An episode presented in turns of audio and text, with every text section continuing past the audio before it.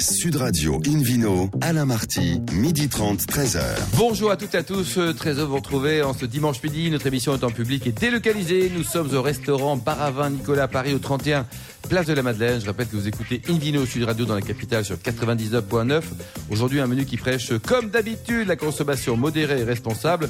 Nous parlons de chocolat, de vin bio, d'appellation en compagnie de quatre complices, Hélène Pio, Jacques Fessis, Pierre Guigui et David Cabol. Bonjour à tous les quatre. Bonjour. Est-ce que Hélène, vous auriez un excellent euh, Listrac Médoc à nous conseiller pour euh, débuter ce bon dimanche ou pas? Enfin, ce, ce- presque cette période de midi plutôt? Eh ben écoutez, je dirais le château Lestage. Eh ben voilà. Et est-ce qu'elle est là, Caroline, la propriétaire? Caroline Bonjour. Elle est là, c'est formidable.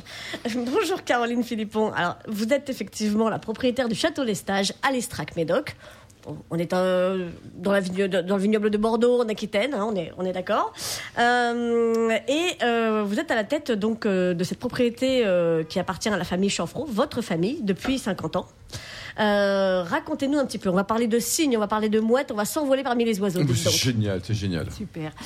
Oui, donc Château Lestage, c'est un domaine qui existe depuis très longtemps. Et Lestage, euh, enfin, ça date du, ça date du 15e, le domaine. Et Lestage, c'était le nom de la famille à l'époque qui, euh, qui était propriétaire du domaine. C'est aussi, euh, Lestage, c'est aussi un beau château, euh, avec beaucoup de charme, qui a été construit en, plus tard, en 1870. Vous habitez sur place? Non, j'habite pas sur place. Ah, quel dommage. Un beau château bah, napoléonien. Non, là, quand, quand on arrive, elle est magnifique cette Enfin, la- bâtisse. le, le château, oui, c'est magnifique. Et en fait, ce qui est, ce qui était intéressant, c'est qu'on le, on le- il est caché, c'est-à-dire qu'il faut découvrir, euh, on le découvre après avoir traversé tout le vignoble. On traverse un petit bois et on découvre ce château qui est, voilà, qui a beaucoup de charme, d'élégance et il surprend parce que on s'attend pas, euh, on s'attend pas comme ça à avoir un, un si beau château, si assez, assez imposant. Et il a été construit en 1870 D'accord. Euh, par la famille Saint-Guiron, qui avait aussi un cru classé. Et euh, voilà, c'était c'était une période, euh, période de- dans le Bordelais où euh, il y a pas mal de, oui, Faste, on va exactement. dire, pas mal de, voilà, pas mal de, de, de propriétaires m'ont fait construire de, de beaux châteaux. Voilà. Et alors, euh, votre, euh, c'est votre grand-père Marcel qui en a fait l'acquisition. Alors en fait, oui, c'est mon grand-père qui euh, qui est arrivé en 63. Mais en fait, il faut dire que En 63, En 1900 1963, voilà, 1963, donc ça fait un peu plus de 50 ans que notre famille est là. En fait, je ne suis pas du tout toute seule, je suis aussi avec mon frère, ma belle-sœur et maintenant tous, hein. mes deux neveux. C'est on pas travaille trop dur de tous bosser en ensemble. famille, là, tous ensemble, parce Non, que- ça se passe bien. Ça serait franchement. pas trop chignon le dimanche midi quand on déjeune ensemble, ça non, va? non, Bon. ça, ça se passe très bien. Et, euh, et donc, mes parents, en fait, sont arrivés au début des années 60 et ils avaient acheté le château Fontréau. C'est mon père, en fait, euh, et ma mère qui, au départ, euh, voilà, ont mis les premiers euh, pieds voilà, à l'Istrac. Et le château Fontréau aussi, c'était un domaine très ancien. Et mon grand-père est arrivé l'année d'après. Voilà, en 63. Et, euh, Et il a acheté et- à côté. En fait. il a acheté, ben, en fait, c'était une opportunité. Le château était en vente. Alors, c'est c'est bien parce que les deux domaines sont à côté. Ils sont vraiment gérés de façon familiale. Mais les, voilà, les deux vins, Château Fontréau, Château Lestage, ce sont deux vins différents. Et euh, voilà, qui sont tous les deux crus bourgeois, d'ailleurs. Et, euh, tous les deux l'Istrac. Tous les deux l'Istrac. Tous les deux voilà, tous les deux sur l'Istrac. Je crois qu'il y en a un qui est plus rond que l'autre. Il y a le. Alors, c'est crois que c'est le, le vôtre les qui est stages, plus- les plus- stages et plus les dur. stages Mmh. et les stages est plus rond.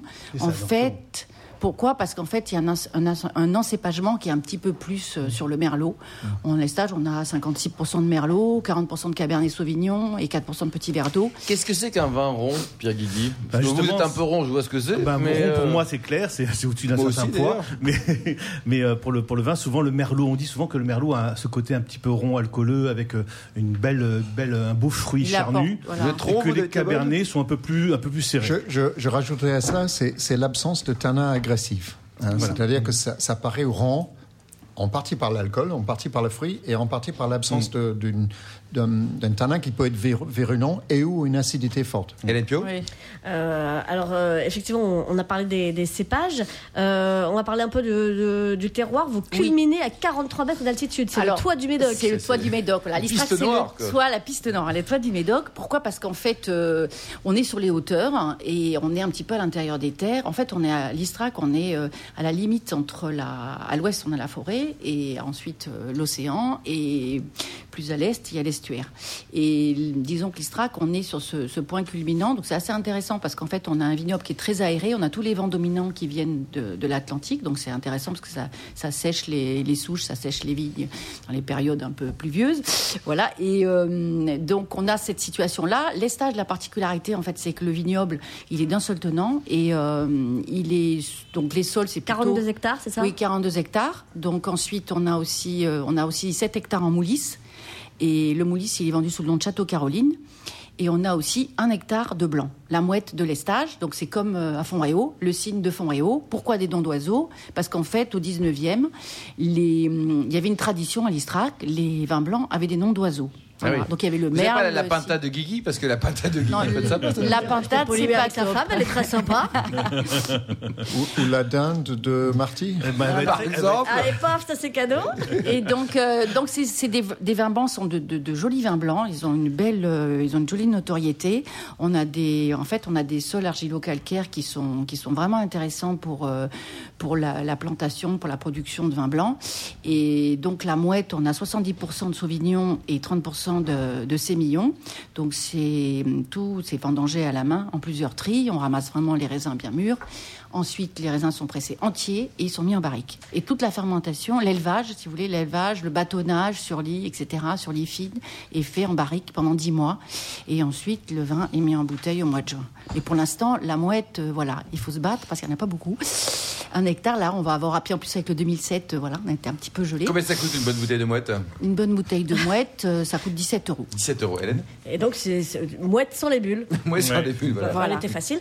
et donc, euh, en tout 180, 190 000 bouteilles. Hein.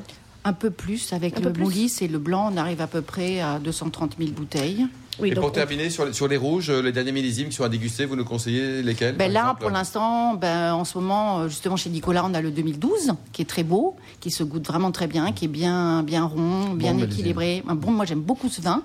Et puis, on a aussi. Oui, voilà, avec un bel équilibre. Et puis ensuite, on a voilà, les 13 qui sont un peu plus souples, mais qui sont très, très agréables à boire des manants. Voilà, et 14, très beau, les 2014. Aussi, voilà, j'aime beaucoup. Pour terminer, Caroline, un site internet peut-être pour prendre enseignement si on passe dans la région pour. Euh, oui, On fait aussi de l'onotourisme, donc je le dis parce que on, est peut très... chez vous? Voilà, avec le Wine Passport, avec Nicolas, euh, on fait voilà, et aussi euh, avec Bordeaux Wine Trip.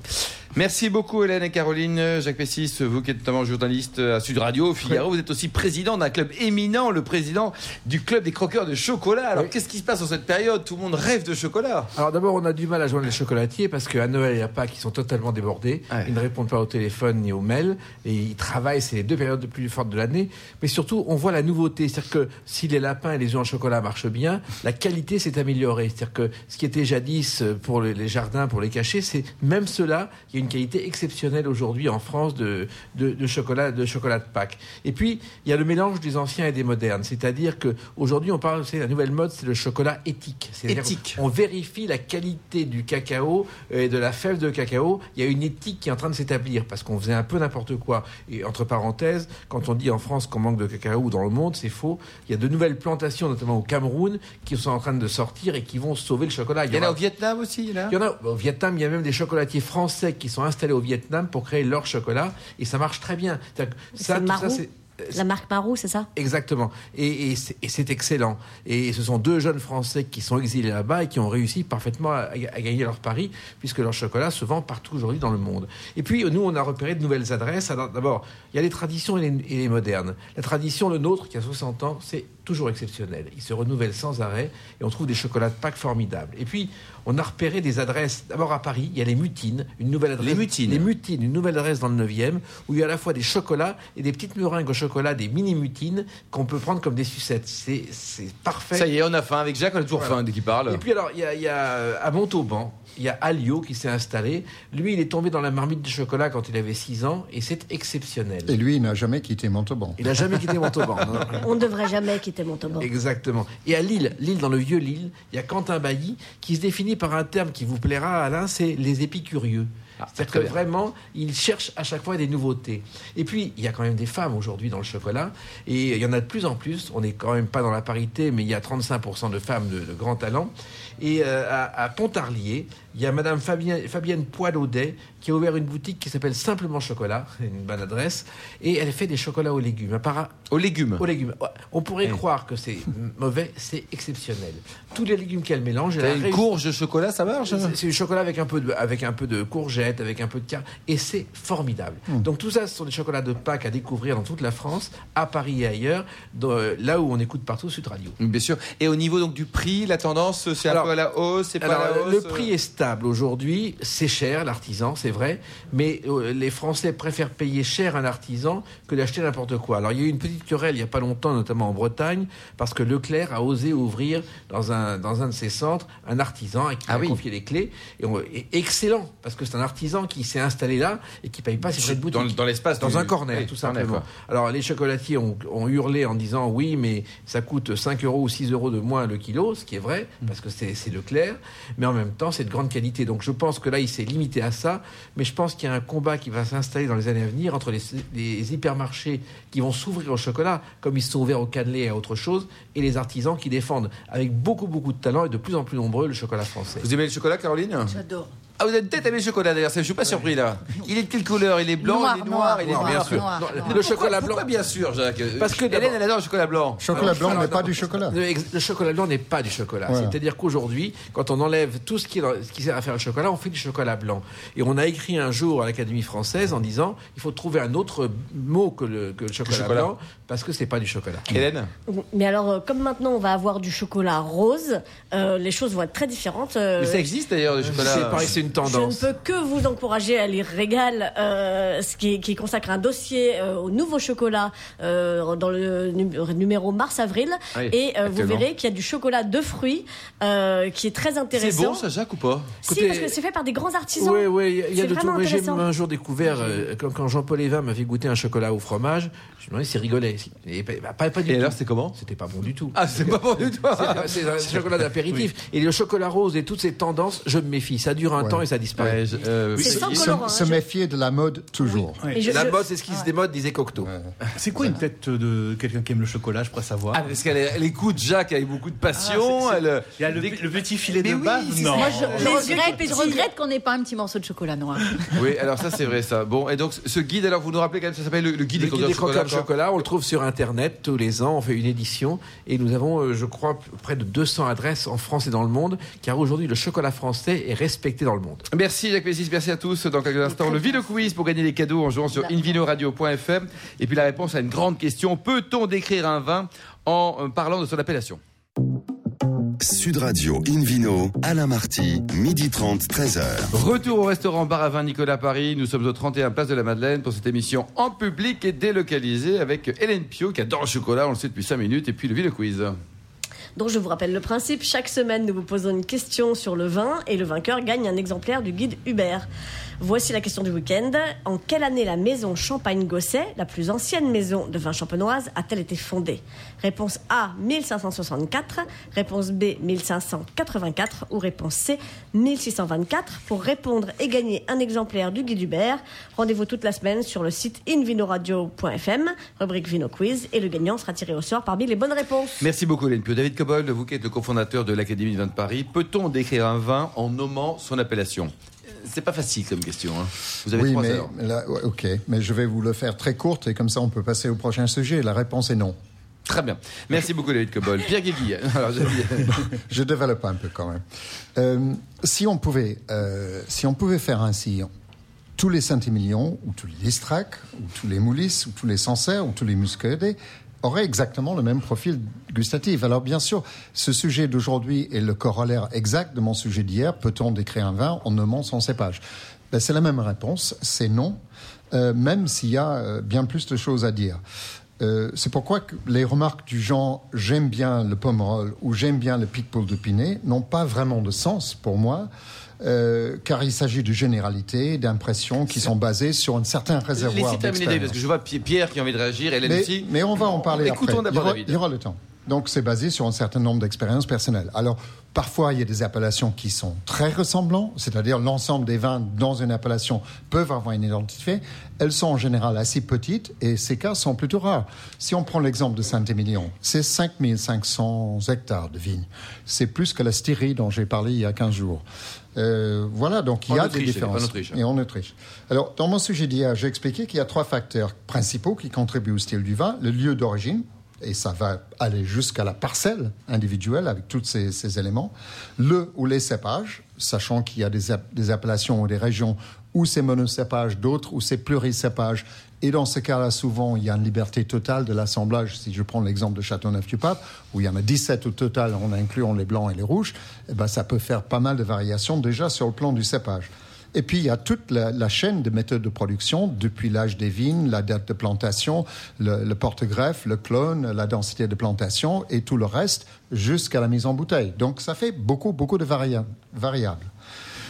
Je rentre pas trop dans le détail parce que ça devient euh, trop compliqué. Et bien entendu, on peut rajouter d'autres considérations, comme le cadre légal, c'est-à-dire la limite de production, qui en général est commun à toute une appellation, mais beaucoup de vignerons décident d'aller en dedans, c'est-à-dire produire beaucoup moins pour obtenir davantage de concentration de saveur. Donc tout ça, c'est des variations. Et puis on rajoute aussi la météo de l'année en question, euh, qui a aussi des incidences sur des grandes appellations variables en fonction de la parcelle, de l'exposition de la parcelle, surtout dans les régions de montagne d'ailleurs. Alors, si la plupart des appellations en France relèvent d'un environnement qui est à peu près constant sur le plan de la climatologie, par exemple le Médoc, euh, il fait un peu plus chaud qu'à l'intérieur un Saint-Émilion à cause de la nature du sol plutôt graveleux ou argilo-graveleux ou, ou sableux-graveneux. Euh, eh bien, on a des nuances assez importantes en fonction soit de l'altitude, soit de la proximité avec une masse euh, aquatique, soit avec l'orientation du vignoble, dans, le cas de vignobles de montagne ou de colline. Et sans oublier le régime hydrique de chaque parcelle qui va dépendre essentiellement de la structure du sol. Si on se trouve dans une appellation ayant un cépage unique par couleur, comme par exemple en Bourgogne, en Beaujolais ou en Muscadet, eh bien les différences dues à la situation précise de la parcelle va jouer un rôle très important. C'est un peu la notion de ce que les Bourguignons appellent les climats. Le climat qui est un parcelle, mais qui inclut aussi la climatologie locale, c'est-à-dire le mésoclimat. Il faut aussi insister sur le troisième axe qui établit le caractère du vin, les méthodes de production. Euh, J'en ai mentionné un certain nombre. Euh, et puis on peut reprendre cette analogie un peu hasardeuse que j'ai essayé d'utiliser hier, c'est-à-dire que les vins issus d'une même appellation, ils parleront peut-être la même langue, mais avec des, actions des accents parfois similaires, mais ils vont utiliser un vocabulaire et un syntaxe très variables pour reprendre cette analogie-là. Alors, si je cite les densités de plantation, les porte-greffes, l'âge de vigne et tout ça, on va voir que les variables sont très importantes. Et lorsqu'on goûte beaucoup de vins d'une même appellation, comme nous nous faisons à titre professionnel, c'est vrai que nous avons un avantage par rapport à la- à- à l'amateur euh, normal, à moyenne. On cerne ces différences, elles peuvent être très importantes. C'est pour ça qu'on est amené à juger les vins, à dire si vous aimez ce style de Saint-Émilion, je prends encore cet exemple, vous allez aimer ce style-là parce qu'il est plus boisé. Et si vous aimez les vins boisés, vous allez l'aimer. Au contraire, si vous aimez des vins plutôt fluides et fruités, vous allez aimer ce style-là. Ça, c'est très important. Euh, et là, on rentre dans un autre domaine, c'est-à-dire que je vais ouvrir encore une troisième boîte de Pandore, c'est le goût individuel. Le goût individuel n'est pas constant, est subjectif, est individuel. Il est formé par des pratiques, par des habitudes, des préférences, influencé éventuellement par les gens autour de nous, et ça fait encore une Par le variable. climat, par les amis, partout. Et on ne peut pas, du coup, en conclusion, on ne peut pas euh, décrire un vin par son appellation ni par son cépage. C'est une combinaison de ces facteurs et bien d'autres encore. Alors, petite réaction avant les propos sur les vins bio de, de Pierre, Hélène, puis Caroline, et après Pierre. Hélène, est-ce que vous êtes à 100% d'accord avec David Cobold? Non, jamais. C'est un principe. Il est anglais. Euh, mais au-delà de ça, euh, je suis en partie d'accord parce que euh, effectivement, à l'intérieur d'une appellation, il peut y avoir énormément de diversité. Euh, après. On peut pas dire que euh, on peut pas définir un vin comme ça. Si je dis que j'ai envie d'un Sancerre plutôt que d'un euh, euh, vin de la vallée du Rhône, un blanc de la vallée du Rhône, euh, f- forcément, je, je vais quand même avoir une idée en tête. Après, à l'intérieur de Sancerre, si je prends cet exemple-là, euh, on a quelque chose de très minéral euh, euh, du côté euh, Lucien Gilles Crochet, et quelque chose de plus exotique du côté Alphonse Mello. Euh, on, on est d'accord. Mais ça, c'est Euh, bien mais- la patte du vigneron, mais ça veut dire quoi? Ça veut dire mais- que. bah, Vive la mais- différence. Oui. Mais on a quand même une idée générale du Sancerre euh, chez, chez- chacun des. Heureusement, quelque part. Voilà. Caroline, Oui. est-ce que tous les vins notre appellation, donc en Bordelais, l'Istrac, se, se ressemblent à l'aveugle? On, on peut, on peut se dire, voilà, quelque chose, votre château ou alors vos choix personnels On retrouve un, on retrouve un style, mais, mais je suis assez d'accord euh, avec David. C'est-à-dire que rien que, chez nous, on a par exemple deux domaines, voilà, Château Fontréau, Château Lestage. Et objectivement, Euh, les, les et goûts deux- sont différents, on va les dire. Deux, les deux vins sont différents, c'est Ouais. sûr. Lestage a quand même a une constitution un petit peu plus présente. Mm. Fontréau, il est peut-être un petit peu plus sur la finesse. On peut, dire, on peut dire que ce sont deux membres de la même famille, et, et- et à ce titre-là, deux membres de la même famille peuvent se ressembler ou ne pas se ressembler. Oui, Voilà, ça. exactement. Bah, par exemple, Pierre Guigui et David Cobol sont frères jumeaux, et pourtant ils s'en ressemblent pas du tout. Hein. Pierre Guigui, vous Si, en on a, on quoi a des lunettes tous les deux. Oui, vous avez les sur le côté. L'exemple donné par David au départ, euh, entre un Saint-Émilion et un Picpoul le Pinet, non, Pomerol, Picpoul de Pinet, moi je certifie qu'il y a une grande différence entre Un les Pomerol deux. le Pinet, ça s'appelle, non Voilà. Et Ce n'est pas ce que j'ai dit, Pierre, et vous n'avez pas écouté. Mais Vidocq, qui t'entend, il Non, non, non, non, c'est ce que je veux dire en, plaisantant, c'est qu'une appellation a malgré tout une signature, même minimale, de points communs, avec des différences bien évidemment. Euh, justement, on continue sur les vins bio avec vous, qui êtes fondateur de ce concours fort. Les vins bio sont plus chers ou moins chers que les vins conventionnels Ah là là On parle de sous, Je vais hein. faire comme David, c'est très compliqué. Ouais. Ça Je dépend. dirais non, Com- mais des complexe. fois oui. non, c'est complexe. Alors l'idée, l'idée, euh, elle vient tout simplement d'un article qui a été publié par euh, Laure Gasparotto et Sophie euh, et euh, Ophélie Neyman dans Le Monde, où elles ont proposé une série de vins biologiques. Et les réactions sur sur Facebook et les réseaux sociaux, c'était immédiatement oui, mais c'est très cher, c'est très cher, c'est très cher, c'est très cher. Moi, j'ai pris euh, les vins qui étaient cités et j'en ai pris d'autres en bio et j'ai comparé avec d'autres vins qui se trouvaient dans les mêmes appellations. Résultat des courses. Je donne quelques exemples, je vais vous poser des questions. Par exemple, Château Ferrières, À Margot, à Margot, 43 euros. Cantonac-Braun, 45. Et Palmer, 250. Lequel est bio? Euh, je dirais les trois, en tout cas le, le premier et le deuxième, et le troisième. Le premier et le troisième, c'est ça, ouais. troisième, Cantonac-Braun Ouais. n'est pas en bio. Ouais. On voit bien que les prix, c'est 43, 45 et 230. On peut prendre une autre appellation. Pauillac, on va prendre Aubage libéral, 38. Grand Puy du Casse, 34. Et Darmaillac, 38. Le premier est bio. Le premier est bio. Le premier bio. non. Ah non, pas encore. Il, il est, il est en voie. Après, ça, en après. Pierre, franchement, là, vous prenez des exemples très tendancieux parce que la structure des prix à Bordeaux, ça dépend bien d'autres choses. Exactement, Bon. exactement. On va y venir. Vous êtes Mais- presque anglais, Pierre. Exactement. J'ai pris des cours. J'ai pris des cours avec David. Il est à bonne école. Mais par exemple, on peut prendre aussi un, un saumur de Paul Buisse, Buisse qui va être à 5, euh, 6,59 et Thierry Germain qui est à 8,69 et le second est, est- en bio. C'est- Ce, ce, ce que on peut immé- immédiatement remarquer, c'est que plus les vins sont chers et en fin de compte, plus on peut lisser le mode de production. Oui, c'est ça. Oui. Moins les vins sont chers, Parce qu'il y a un sûr. surcoût à la production, quand même. Exactement. C'est ça la vérité. Et le surcoût, il est, il est beaucoup plus facilement amortissable sur, des grands, sur les grands crus, parce qu'un grand cru classé coûte à, à peu près 20 euros en coût de production. Partagez les propos, Caroline, de, Pierre Oui, oui, oui. Globalement, oui. Oui, mais les grands crus, oui, il y a une production, puis il y a- après il y a un marché, il y a une demande, Bien sûr. euh, voilà, il y a une notoriété. On est au-delà du vin aussi. On est au-delà. On est on, on dans le terme de prix, donc c'est vrai qu'ils ont pas du tout, c'est pas du tout la même problématique que, que sur d'autres Mmh. d'autres domaines. À un certain niveau de prix, c'est plus le fait que ce soit en bio ou pas en bio qui, qui, qui va définir le prix, c'est d'autres paramètres. C'est pour ça que c'est difficile de dire que c'est cher le bio ou pas cher. C'est cher, il y a 30% de production qui sont, de coûts de production qui sont Il y a des vins supérieurs. en Ardèche qu'on trouve qui sont autour de 5 euros, qui sont très Exactement. bons, par exemple. Mais le coût de production qui est à 30% plus cher en bio va être beaucoup plus remarquable, enfin, repérable sur un petit vin. Euh, Évidemment. dès qu'on est sur des sommes qui sont à partir de 15-20 euros, bah, le prix est lissé en fin de compte. La production, le coût, surcoût de production en bio est lissé par rapport au prix. Ça, c'est le premier élément. Euh, on, on se rappelle, juste pour rappel, je crois que David avait proposé ça une fois, une lecture du prix des bouteilles. Euh, une bouteille classique, hein, non bio, le coût de production des raisins, c'est 0,84 à peu près. Donc ça- dépend de la région. euh, Sur un. Bordeaux, Mm. à peu près, qui fait On parle en euh, pourcentage là. hein. euh, euh, 84 centimes. Dans ça un, dépend, ça dépend donc. du rendement Ouais. aussi. ou dans un domaine mécanisé en Mécanisé, appellation Bordeaux. En appellation Bordeaux, c'est une étude Allez, de on va dire 1 2012. euro. Ensuite, Euh, la vinif, c'est 22 centimes. Allez, 1,22€. Donc ça, en fin de compte, on arrive à 1,06€, exactement. La mise en bouteille, 0,52. L'habillage, commercialisation, 1,30€. On arrive au total à 2,88. Ça, c'est le prix de revient. Ça, c'est le prix de revient. En tenant compte du travail de la, de la, de la gardienne ou pas? Exactement, et même de l'amortissement du, du, du, terrain. C'est-à-dire que sur 3 euros, effectivement, il y a à peu près 84 centimes pour la vinif, pour la production de raisin. Mhm. Si on rajoute 30%, immédiatement, ces 30% sont importants. Mhm. Mm. Ouais. QFD, c'est vrai. Mais on trouve quand même de bons vins bio à petit prix, Pierre Bien, sûr. bien sûr, bien sûr. Bien ça démarre à combien un bon vin en bio fin de compte, un bon vin, ça paraît qu'en conventionnel, 5, 7 euros, on peut trouver des choses intéressantes. La, la, la, le, le, facteur important, c'est la réduction des rendements. Et quand un vigneron en bio travaille depuis très longtemps, il réussit, lui, à ne pas perdre de rendement. Oui. Mm. Merci beaucoup, merci à tous les quatre, euh, enfin tous les quatre, cinq d'ailleurs. Merci Pierre, Hélène, euh, Caroline, Jacques et David. Fin de ce numéro dominical d'Invino Sud Radio. Pour en savoir plus, rendez-vous sur sudradio.fr ou invinoradio.fm. On se retrouve samedi prochain à 12h30 pour une nouvelle émission. Toujours en public et délocalisé. Nous serons au restaurant Baravin Nicolas à Paris, au 31 Place de la Madeleine. D'ici là, excellent déjeuner. Restez fidèles à Sud Radio et surtout, n'oubliez jamais, respectez la plus grande des modérations.